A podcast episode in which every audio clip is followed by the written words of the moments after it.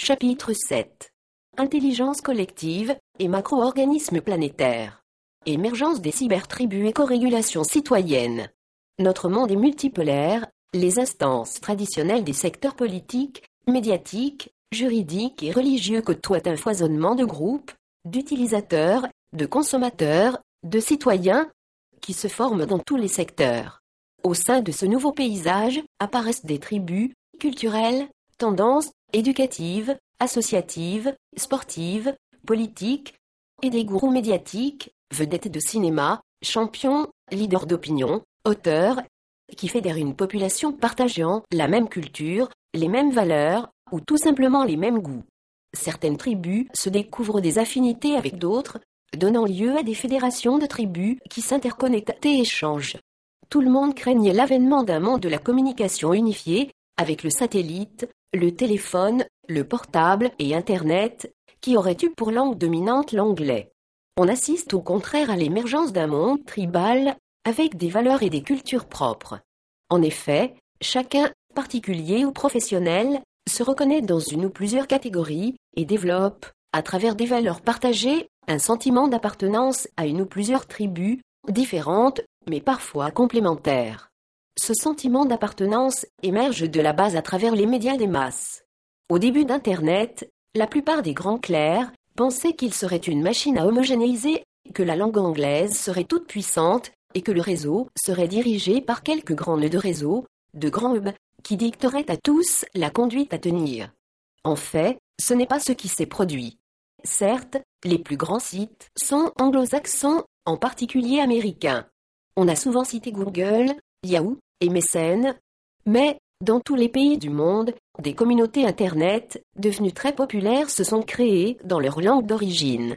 À la surprise générale, au lieu d'être un système global et homogénéisant, Internet permet de s'exprimer à un nombre croissant d'inventeurs, de créateurs, de prix Nobel, d'humanistes, d'artistes, de religieux, de philosophes, de politiques, mais aussi de destructeurs, de pirates, de bandits de grand chemin. Internet est le miroir de la société physique dans une société virtuelle. Jusqu'à l'apparition de ces médias des masses, les moyens d'expression collective classique ne feraient pas à ces tribus la possibilité d'avoir un poids déterminant face aux grands pouvoirs politiques traditionnels. Avec le réseau futur d'Internet, HD, VTHD, réseau pervasif, portable mettable directement sur le corps, chacun sera, s'il le souhaite, de plus en plus connecté. Le téléphone portable, avec le succès des SMS, illustre bien cette volonté de connexion. Contre toute prévision, même les populations des pays en développement utilisent des téléphones portables et des télévisions par satellite. Et, dans les favelas brésiliennes, on voit la grande pauvreté et l'insalubrité cohabiter avec les antennes paraboliques. Pendant longtemps, la plus grande partie des citoyens ne possédait pas le niveau d'éducation suffisant pour bien cerner les intentions des leaders d'opinion. Aujourd'hui, la population est plus éduquée, mieux informée, et se sent plus concernée. Les citoyens échangent de plus en plus, partagés compare avis et expérience. Mais si le système actuel de régulation de la société n'est pas satisfaisant, le système émergent ne l'est pas non plus.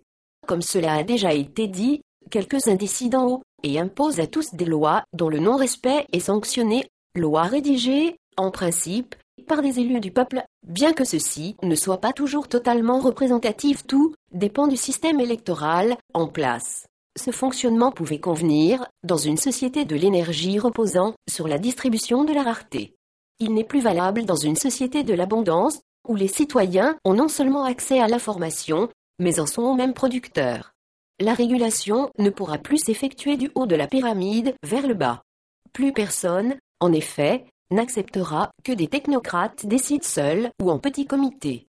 Si les communications, tous vers tous, se sont si rapidement développées sur le réseau, c'est bien le signe que les utilisateurs refusent le diktat de quelques-uns. La montée des médias des masses va progressivement se traduire par une corrégulation citoyenne. Mais il est peut-être encore trop tôt. Les utilisateurs ne sont pas encore prêts. Les citoyens n'ont pas encore réellement pris conscience du fait que, en s'unissant avec cohérence et intelligence, ils pourraient créer un contre-pouvoir ou une intelligence collective. Dans une démocratie, il relève de la responsabilité des gouvernements élus d'édicter les grandes règles, Les garde-fous respectant le principe de subsidiarité 1. J'assume signifie je prends sur moi ce qui m'est imposé. Je subsume, verbe proposé par Nietzsche, veut dire je sais que ceux qui décident en haut de la pyramide sociétale feront mieux que moi. Je ne délègue pas à l'envers, mais je fais confiance. C'est une vision nouvelle de la société. Assumer a sans doute semblé plus clair que subsumer. 1.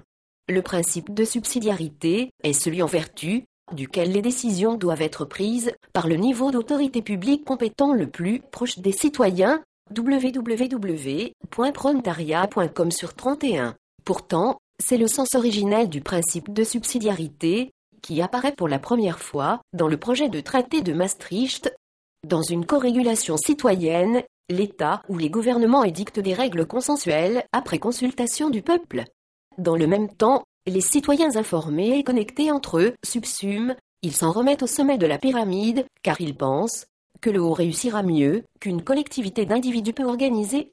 Dans la société numérique et la société de l'abondance, il leur appartient également de corréguler les fonctions sociétales qui permettent de faire émerger des valeurs et une éthique partagée.